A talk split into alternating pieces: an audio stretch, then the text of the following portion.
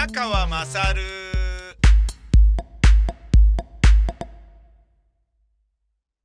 お前のお母ちゃん宮川まさるです。面白かったですね。M1 グランプリ2021って言うんですか？正確なタイトルよくわかってないけど多分合ってると思います。な、なぜなら2021年の年末だからです。えー、面白かったですよね。うん。あの、なんで面白かったですよねとかっていう言い方になっているのかというと、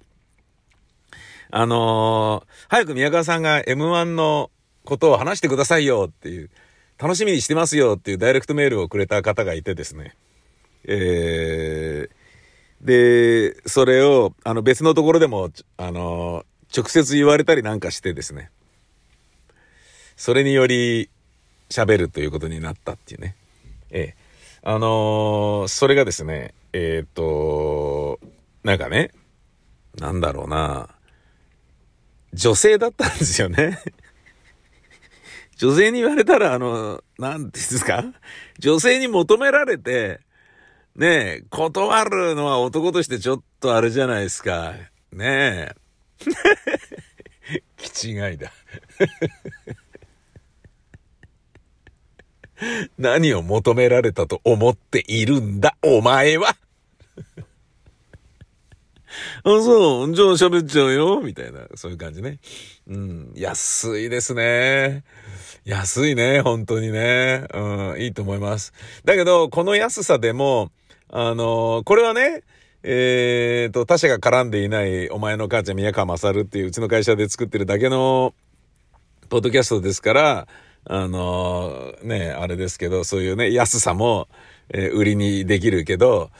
放送となって、つまりスポンサー様や、えー放送局様がね、えつまり俺以外の他社が絡むようなことになると、えキャバクラとかで、えーじゃあラジオで私の名前言って、とかって言われても、あの、言ったことは一度もないんですけどね。えー当たり前ですよね。ただもうそれね、ほんと言われますよね。言われましたよね。もう、なんなんだって。まあね、そんなにね、言ってないんだけど、キャバクラそのものがね。ただ、行くときは、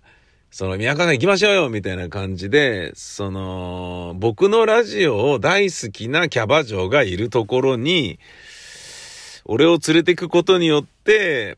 株を上げたい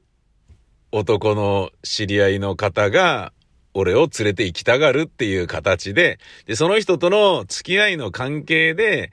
行っとくかっていう形で行くことが多いので、何度もそういうのがあったので、でそうなるとね、ああ、本物だ、みたいな、なんかもうくだら、くだらないって言っちゃいけないな、別にね。そういうことになりますよね。でもそこについてく俺も俺なんだけど、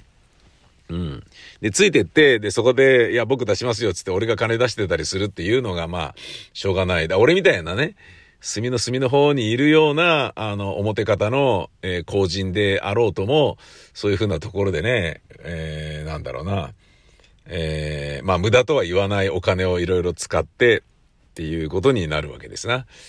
えー、ね、なんですけど、えー、まあ、これは、あの、他者が絡まないので、別にあの、安く、女の人が、早く喋ってって言われてから、分かった喋るみたいな感じで喋るっていうのがですね。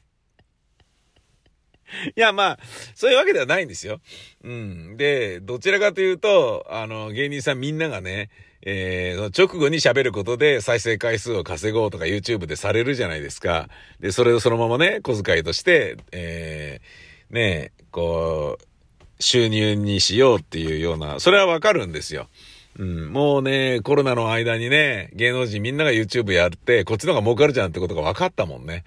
うん、だからみんな YouTube やるようになって、何なんだみたいな感じになっちゃってるのもどうかと思うし、ね、それで言うとね、あのーまあそもそも、そうやった方が再生回数伸びるからとか、そうやった方が話が受けるからっていうようなことで、えーと、テレビで起こってる話を YouTube で喋るっていうのは、うーん、なんだろうな。まあ、今からね、M1 のことを喋ろうとしている僕としてはどうなのっていう部分はあるんだけど、それとね、裏腹な言い方をするならば、あんまりあのーいい感じ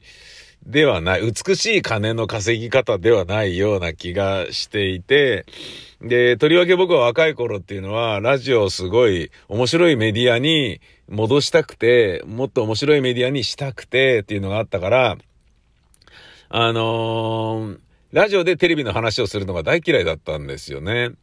で、未だにそんなにとりわけ好きではないんですけど、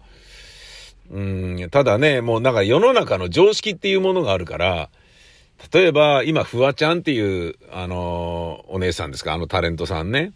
を、えー、知らなかったらやっぱそれは常識としてや良くないだろうっていう部分もあるし、ロンハーって何って言ってたらちょっとやばいじゃないですか。やばいと思うんですよね。あと、雨上がり決死隊の宮迫さんが、えー、なんだ、えー、闇営業で、えー、吉本を、後にすることになりとかっていうようなことも知らないとちょっとまずいでしょそういうような意味合いで、まあ常識にキャッチアップするっていう意味合いで、あの、ある程度の追いかけはしてるけど、深掘りしてね、あのー、なんかね、理解しようとかっていう気持ちはないんですよね。で、まあなぜかというと、やっぱり自分は27歳ぐらいの時に、ちょっとこの、もうあの、ものすごい予算がかかる、ものすごい大きなプロジェクトをラジオでやろうとしていまして、その力を借りたいんです、と。ラジオに本気に出していただくことはできませんでしょうかって言われて、始まったのがサントリーサタデーウェイティングバーなんですよね。で、その前にちょうどテレビの放送作家の仕事をやっていて、20代のね、半ばぐらいから何年かやってて、ちょっと飽食状態に自分があったんですよね。うん、これまあ、面白いけど、みたいな感じがあったんですよね。あの、なんか媒体価値があまりにも高すぎるから、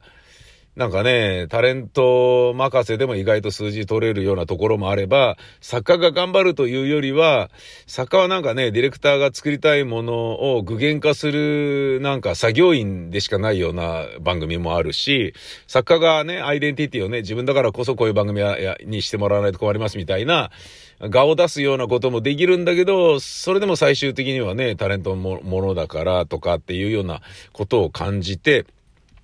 うん、なんかもうちょっと面白い現場ねえのかなって思ってた時に、自分はラジオ大好きだったんだけどな、小さい頃からずっとっていうようなことを思っていた時に、そのサントリーサタデーウェイティングバーアバンティっていう番組の作家のオーディションがあって、僕が受かって入ることになったんですよね。で、あの、何しろ、えー、満足のいかない、えー、ギャラには絶対いたしませんみたいな。あの、感じのことを言われて、まあだからラジオにおいては最も大きなプロジェクトの一つになるでしょうみたいな感じだったから、じゃあやるかと。で、まあ、受けたんですよね。まあ、オーディション受けてるからね、断る線はないとは思うんだけど、で、そこにちょっと気合を入れて、よし、ラジオ頑張ろうっていう風になったんですよね。で、時を同じくして、その、アバンティの制作会社のシャララカンパニーの佐藤照夫さんというね、元社長が、創始者が、あの、小林克也とナンバーワンバンドのギタリストの方でもありますけどね。えー、なんかレコードのレーベルとかも持ってらっしゃるね、いろんなことやられてる方ですけど、で、22組の時はね、ずっとその音楽瓦版っていうね、あのー、僕、ホリエモンとかね、ああいうのとか、I got a him とかね、不正義を捕まえた時の歌とか、それぞれね、毎月1曲ずつ時事ネタを、まるで馬鹿にするような感じで曲を作って、しかもそれぞれが名曲っていうのを毎年毎年やってたのね。1年に12曲つまりできるわけよ。勝也さんが歌ってたりしてすっげえ面白いんだよね。で、それをね、ね、2000、えー、2010年版、2000、えー、あ、じゃあもっ2015年版、6年版、7年版とか毎年それもらってて面白いやつ。で、それぞれを二人乳首のね、会場時間の、えー、開演前にね、上演前に、えー、流してたりもしたんですけれど、で、その、佐藤輝夫さんが、えー、っと、TBS ラジオで、宮川勝の誰なんだお前はっていうのが土曜の深夜4時ぐらいからの20分の枠で始まった時にひどい番組でやってるねとかって言って、それは小林和也さんにも言われたんだけど、ひどい枠だねとかって言われて、勝也さん、僕ラジオのレギュラー持つことできたんですよって言ったら、え、いつなのとかって、TBS で、とかって、え、土曜日の深夜、えー4時20分からなんですよとかって、ひどい枠だねとかって言って。いや、そっかと思って、俺としてはね、そういう枠をもらえたこと自体がすごい嬉しかったんだけれども、あの、ひどい枠だね、みたいなこと言われてね。で、あのー、だけど、そのアバンティでトリデゴーシュとか、あとその作家として自分が活躍しているね、様子を見ていた佐藤輝夫さんは、ちょっと君はそんなとこ行っちゃダメだよ、つって。紹介するからこっち来てっつって、日本放送の偉い人とかいろんな人を紹介してくれて、あ何しろ面白いからこの人でね、一回デモテープ作ってくれと、めちゃめちゃ面白いからっつって、売り込んでくら、くださったんですよね。ありがたいなと思ってね。うん。で、それらが形になることってのはそんなになかったんですけれども、で、まあそっから、でも、あ、じゃあ俺ちょっとね、そういう風までね、あのーなんだろうな、直接の利益にならないにもかかわらず、そういうふうにね、いろいろ言ってくださる方がいるっていうことは、俺、ちょ、もう本当にちゃんとラジオのこと頑張ってやった方がいいんじゃないかみたいな気にもなり、やろうっていう気持ちに自分が奮い立ったんですよね。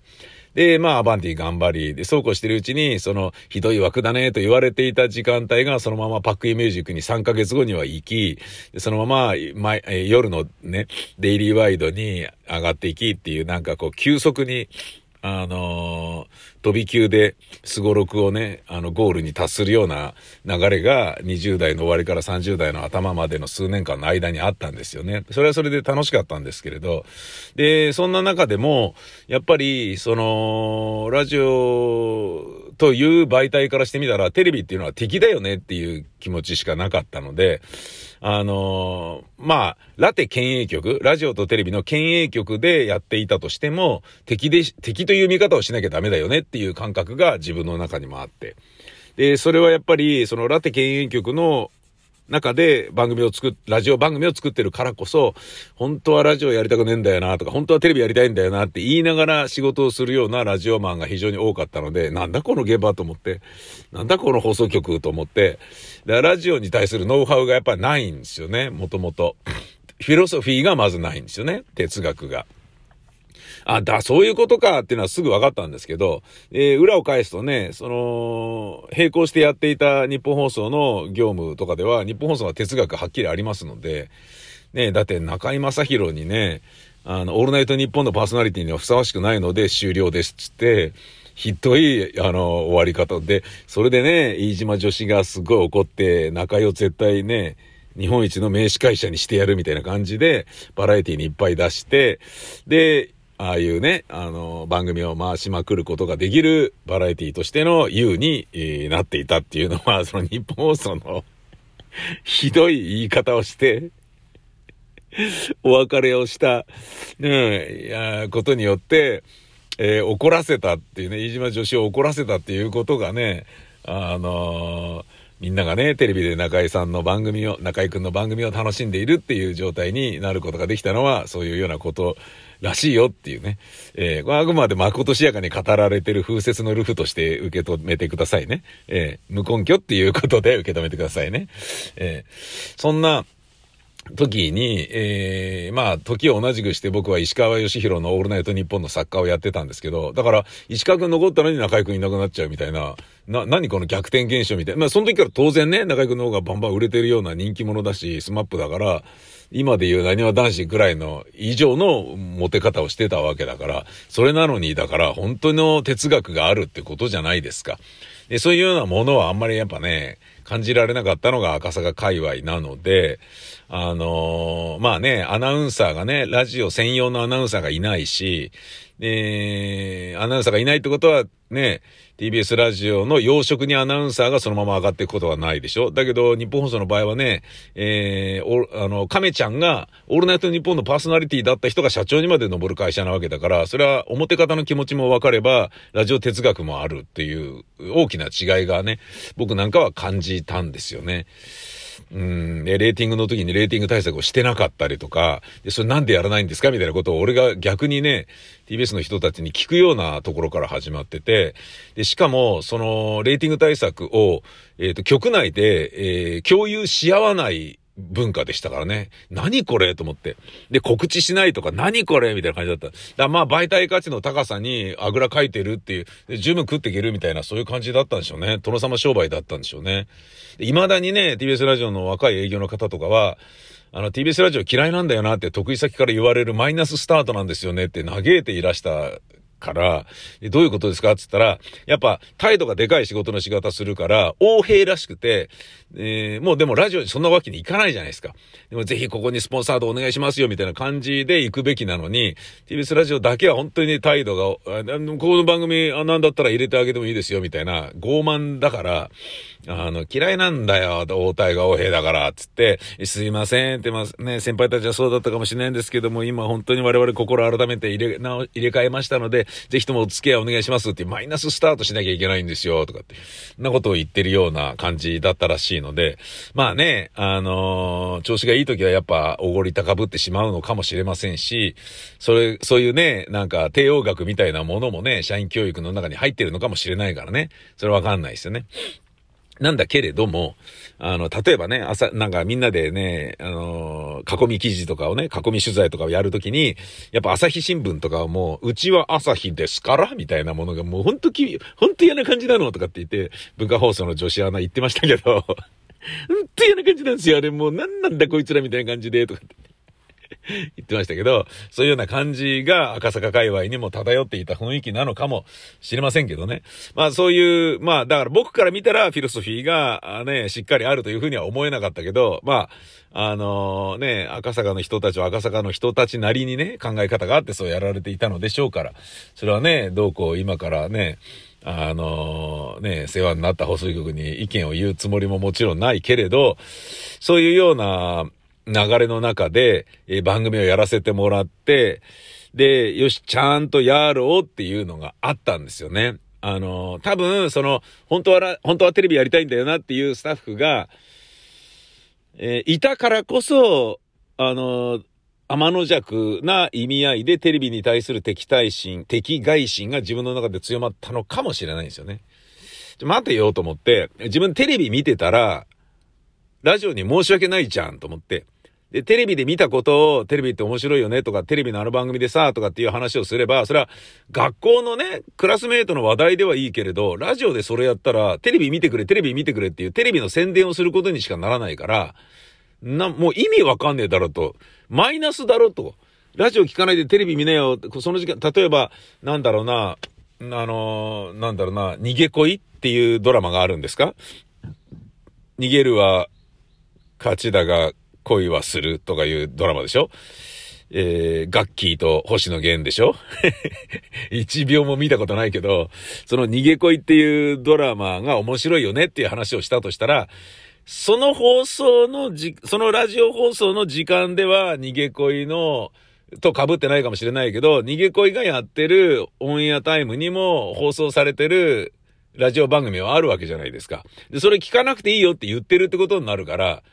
あのー、ね、自分のね、足の肉を食って腹の足しにしてくれよって言ってるのと全く同じことだから、具の骨頂としか僕は思えなくって、テレビの話をしたくなかったし、しないようにしてたのね。で、どうしてもやっぱフリートークの中に出てきがちになってしまうから、やっぱ人様の話っていうのは話広げるのはめちゃめちゃ楽だから、まあ、フリートークをね、広げる力がない人間は人の話をするのが一番いいとは思うんだけど、エピソードトークがね、ないとかね、生み出せないとか、なんてことないところから話をブワーッと面白に広げられないとかっていう人はね、あいつがこうだねとか、あの番組でこうだね、あの番組こうだったねとかっていうのは今一番楽だと思うんですよね。で、意外とそれが刺さりやすいし、人にも訴えかけやすい。でね。なんで、それは、あのー、なんだろうな、こう、自分がね、フリートークない時に、やり、やりがちなことがあって、うわ、これ良くないなと思って、で、そっから僕は、もうテレビ見るのやめようっていうふうに思ったんですよね。テレビ見なければテレビの話しなくなるだろうというふうに思う。それが僕のラジオに対する礼儀みたいなものがあってね。で、ラジオの、だって、なぜなら最終的には、全員がね、ラジオを聞いて、テレビをこのね、日本中の人が一人も見なくなるっていう状態を究極のゴールとして目指すべきがラジオマンだろうくらいな感覚でいたので、狂ってますけど、でもそれがね、そう思うのが礼儀だろうと。ラジオを愛して聞いてくれてる人たちに対しての礼儀でもあるだろうし、えー、ラジオマンとして自分を雇ってくれた人たちに対する礼儀でもあるだろうっていう考え方があったんですよね。で、それはね、トゥーマッチでそこまでいらないよみたいな、お前のラジオ愛は熱すぎてうざいよみたいなことだった、重い女みたいなものだったっていうことはちょっとまあ、ね、すぐ気づくんだけど、とはいえそう改善もね、急にはできないっていう、まあまあここまで来ちゃったって感じなんですけど、なので、あの、そういうことで言うとね、えー、YouTube で、いや、M1 がとかね、いう風に喋ってたりするね、審査員とかも、あのー喋りたい気持ちもわかるし、本当はこう思ってたんだよねとかってみんなもこれ興味あるでしょとかっていうサービス精神であることもわかるんだけど、あんまりいいイメージがないので、自分はそういうことをね、あんまりだったんですけど、あの、なんでね、えー、ここでじゃあ喋ろうっていう気になったかっていうと、まあやっぱりあの女性に求められたら断れないよねっていうね。同じ恥かかせないでよみたいなことだからいや、わかんないですよ。ネカマかもしんないけど、俺も今まで何度もネカマにね、騙されて、で、多分ネカマなんだろうなって思ってんだけど、騙され、わざと騙されてみたいなこととかもしてきましたので、で、やはり騙されやがったってネットで、俺のことをね、あの、恥かいてるって晒すところでよかった。これで、この作品は完成みたいな、そういうことを今まで何度もやってきましたけれど、まあ、あの、そういうのも事情にあります。ただ、それと別に、僕はあの、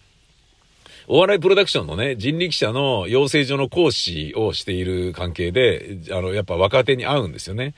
ら今、あの、テレビで活躍されている、ね、何人かとかも教え子でいらして、あこの間の決勝戦にもね、あの、出て、らっしゃいましたけどね。出てらっしゃったって、もっと教え子に敬語使うのもな、どうかと思うんだけど、えー、まあ何人かいるわけですよ。で、そうなると、やっぱあのー、流れがそのまま反映されるんだよね。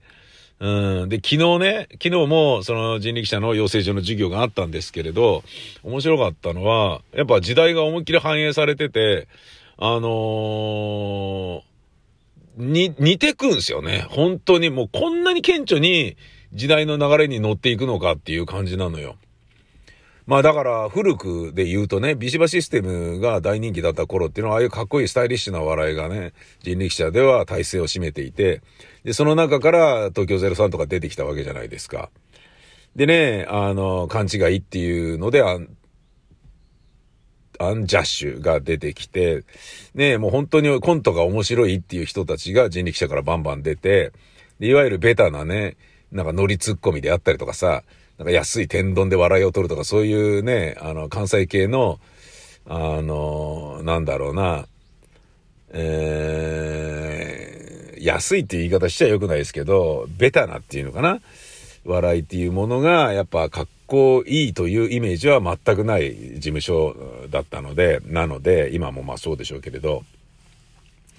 その文化がね、そのまま、あの、根付いてはい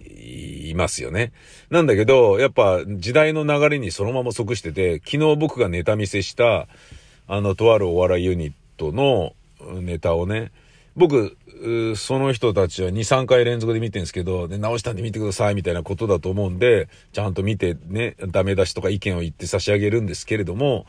ただね、やっぱお笑いですから、これだからダメだ、これだからダメだっていうのよりは、好みの部分もあるから、俺は好きだけどね、とかっていうような言い方がどうしても入ってきちゃってね、なんかはっきりしたことをピリッと言わねえなこいつみたいな風に思われてるのかもしれないんだけど、うん。で、ね、聞き方も間違わないようにしないとっていうことなんかは言いますけどね。っていうのは、えー、どう見てもダメなことはダメ出ししやすいんですよね。声が出てないよとか、滑舌悪いよとか、リズム悪いよとかっていうことは言えやすいじゃないですか。だけど、それそのものは、ね、絶対直すべきことでは、ね、あの、直さなきゃいけない欠点ではあるけれど、そこを直すよりは、いいところを伸ばすことの方が、売れるためには必要だったりするから、うんでもね、ここをもっと伸ばせばいいのにっていうことを先に言うよりは、ダメなところを指摘しちゃうのがダメだし、だから、でもね、ダメ出されたことを直せば売れるんだっていうふうに思っちゃう、勘違いしちゃうのが彼らだから、その辺がね、えっ、ー、と、言い方がね、あの、影響力を持つ人間、立場だからこそ気になっちゃうんですけど、それがね、もう、あの、マジカルラブリーの暴走系と言われる、いわゆる暴走系の漫才の面白いものになってたんですよね。面白いものっていうのは、そんなにつまんなくはなかったっていうものなんですよ。面白かったんですよね。で、ね、そのネタ見せは他のね、あの受講生もいるから、他の授業生も含めて俺もゲラゲラ笑ってたんだけど、面白いじゃん面白いじゃんみたいな感じだったんだよね。うん。なんだけど、あ、これ時代表してんだなと思ってね。ただ、もう、そのね、プロは、ごちゃごちゃしてるように見えてるものでも、この小さい「つ」の間にここに入り込もう、セリフとかっていう風に、うまい具合に、あの、セリフのやりとりのグルーヴ感を、稽古で、えー、ねえー、培ってるので、それはもうちょっとちゃんとやった方がいいぜとか、あと一辺倒なツッコミにならないように、で、暴走系っていうのはずっとね、ツッコミも一辺倒になりがちだけど、そこにツッコミがバリエーション作らないと、本当の一辺倒になっちゃうから、もっともっと工夫しろとかっていうようなことを、あの、何しろ、何やってんだお前はをずっとやってると、なんだろうな、あの、手数の多いひなだみたいなことにしかならないから、どっかで必ず、うん、それは確かにいいかもしれないけど、え、でもそれはなんとかだよって、一回認めるとか、そのずっとね、否定否定否定で行くツッコミじゃない感じにした方がいいよとかっていうようなこととかを言うようなことがね、昨日の一コマであったんですよね。ああ、なるほどな。でもね、それによってね、あの、宮川さんに言われたから直さなきゃみたいなこととかを思う人がいることを思うと、あの、M1 なんていうね、日本一の漫才決定戦の審査員をやられてる方々の言葉選びたるや、それ半端じゃねえんだろうなっていう、そういう気がするよね。で、思ったのはやっぱり、どんどん面白くなってるなと思って、すごい面白くなってるよね。あの、ここんとこ賞レースがいいことだと思います。面白くなってんのに、錦鯉みたいに、本当に俺の大好きな頭の悪い人が優勝するっていうのが、ああ、よかったっていう。ねえ、あれソニーだから、いわゆる、ねえ、元鍋プロの平井さんがね、やってるわけでしょ？ものすごい報われてるよね。平井さんがね、鍋プロ辞めた時は、ええー、ってどうなっちゃうの？みたいな感じだったもんね。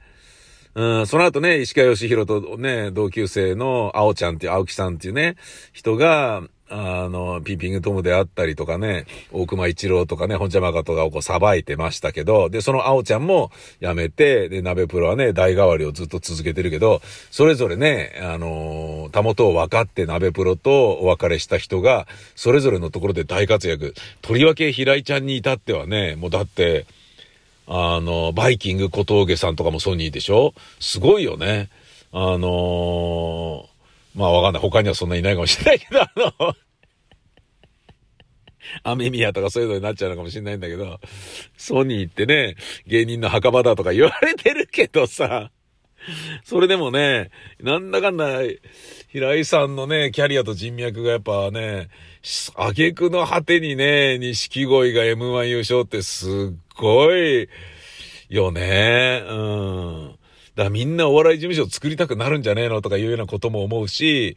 お笑いタレントの才能があって面白くて売れてるお笑いタレントの絶対数がどんどん増えてるよね。つまりその分代謝も激しいだろうし、あの、そこそこ食えるけど大金持ちになるっていうビッグスターがそんなに生まれづらい環境になってるっていうことも言えるのかもしれないよね。うん。なんてことはさておき M1 に話を戻すと、えーと、あとは、まあ、オズワルドも面白かったですし、ね、あのー、真空ジェシカもね、面白かったですし、真空ジェシカも人力車で、ね、あのー、まあまああんまり言わないようにしよう。えっ、ー、と、要は、ねああいうのですよね。うん。ラバーガール系。ねもう本当に面白くって言葉のセンスもあって、で、なおかつ笑いも取るっていうね。うん。だけど、いまいち推しが弱いっていうような感じ。だね、あのー、まあまあ、そうか、だ、だ、事務所のね、話になるとまた違うからあれだけど、やめとくけど、M1 に話を戻すと、あとは、えーと、ハライチが僕は面白かったですね。うん。あの、もうね、なんか出来上がった二人っていうイメージがあるし、バカ売れしてるね、人たちだから、そこでなおかつね、自分たちを変えてまで新しい世界を、に到達する。しかもそれで決勝に出られるって本当にすごいなと思って、かっこいいなと思いましたね。ハライチが僕一番素敵だなと思いました。で、売れて時間がないことを考えると、ああいう形でね、出られるって本当に漫才好きなんだなと思って、素敵なコンビだなと思いましたね。うん、だってね、じゃあ W におけるヒコロヒーとかは、あの、やっぱり、仕事で忙しいからネタね、そんなに練習できてるのかどうかっていうのが複雑な感じだったじゃないですか。ちょっとかかって走ってたし、ねえ、で、噛むし、みたいなのもあったでしょ。ああいうの、あれ、しょうがないと思うんですよね。売れちゃってんだから。なのに、っていうふうに思うと、今あの、サングラスがカランって下に落ちちゃいました。それと思うと、ハライチすごいなとかって。ね、面白かったなっていうふうに思いましたね。だから芸能人っていうのは大変だなと思いましたね。どんなに売れてもずっと努力し続けなければいけないっていうようなことを、ねえ、あの、だからプロの芸能人っていうポジションなんだと思うんですよね。あの、だって、なんていうの？伊集院光とか、ね、上田晋也さんとかの博学ぶりとかすごいじゃないですか。で、バカっぽくバカっぽいこと喋ってんだけど、めちゃめちゃ知識量が豊富で、で、それも、だから雑学王とか言われる時期がね、来るぐらい、勉強とかね、そういうものに対する興味とかもすごい強いわけでしょ、きっと。それもすごいなと思うし、で、それをね、維持できる、ね、もうここまで来たからあとはちょっと楽して稼がしてもらおうみたいな風にならないところがすごいなと思うし、で、そのね、凄さとか鼻息荒いところを芸能人は誰も見せないで、のほほんとからかわれる側で居続けられるっていうところがすごいプロフェッショナリティだなと思うよね。うん。なんかね、あの、そういうものを感じた。だ錦鯉にしても、ね、もうそこそこテレビも出てね、50で歯がなくてとかって言って面白な人になってるからもうね、あとはじゃあ営業でね、えー、月にね、え、ー、と、4回ぐらい営業行って、それで十分ね、えー、金稼げるだろうから、それで食っていけばいいですよ、テレビそんな出なくてもいいですよ、みたいな感じの隠居に入ろうと思えば入れるキャリアと年齢だと思うんだけど、なのにもかかわらず、新たにね、ああいうネタを作って、しかもね、日本とも爆笑に次ぐ爆笑、もう面白かったもんな。50歳の合コンとかね、寄り合いって言うんだよとかね、渡辺さんのね、あの、部長刑事みたいなね、面持ちからね、うん、猿が森に、森に逃げたぞとかって。じゃあいいじゃねえかよって。じゃあそれでいいじゃねえかよとかっていうのもとかも。ねえ、あ、食べ過ぎ食べ過ぎって思ったら、えー、よかったさすがみたいな。絶妙ってね。見ててハラハラするよね。え、そんなに食べちゃっていいのって思うと、うまいっていう。オッケーありがとうみたいなね。そのドキッとさせるけど、それをちゃんと倍の笑いで元取ってくれるっていうところが、かっこいいどんだけ爆発踏んでんだっていう感じがね、本当に素敵でしたね。で、それを、でも、僕たちうまいですよ。僕たち店舗し、店舗やりとり大好きですよ。とかっていう風なことを感じさせない、あの、スピーディー、スピーディー、テンポよ、テンポみたいな、あの、駆け抜けるような漫才みたいなことを意識させずにそれをやってるところ。ねあえて大きな声を、あのね、長谷川さんじゃない渡辺さんが、ねえー、あえて大ぶりにギャーって言わないっていうのを貫いて油を抜くとかっていうようなね、コントラストまで美しいし、ねえ、何しろあの伏線回収が最高でしたよね。あの、Life is Beautiful の直前のゆっくり頭を、後頭部を追いこいてとかって。まあ最初のね、伏線の段階でもうね、面白くてしょうがなかったのは、それ、それでもう一回ってなると、うわーすごいなーお見事って拍手喝采のオチだったんじゃないでしょうかね。すごかったなー猿のやつもね。うん、そのね、2パターンをね、あの、出されて、もう圧倒的だったんじゃないですか？オズワルドはね、なんかセリフちょっと間違えてたっぽいようなとこもあったからね。うん。なんか、そういう感想でしたよ。どうでしょう？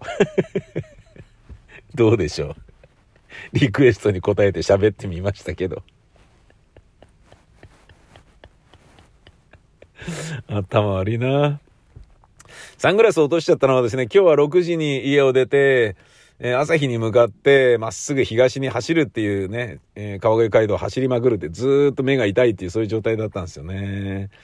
で、ようやく早めに着くことができて、今日は8時半に、えー、長着シートの張り替えの業者さんがね、施工にいらっしゃるので、えー、もうスタンバイをするっていう、そういうことです。で、あのー、8時台とかね、7時台とかになると、渋滞がものすごいことになるので、早めに着くように早めに出なきゃっていうことで、早めに出たことで、なんとか楽勝で間に合うことができ、で逆に時間が余ったので、まあ時間が余るように来るか遅刻するかのどっちかっていう時間帯なんですよね。8時半に業者さんが来るとなると。なので、あのー、ちょっと早めに着いて、えー、お前の母ちゃん宮川勝を喋ってみたよっていう、そういうお話です。今日も一日頑張りましょい Música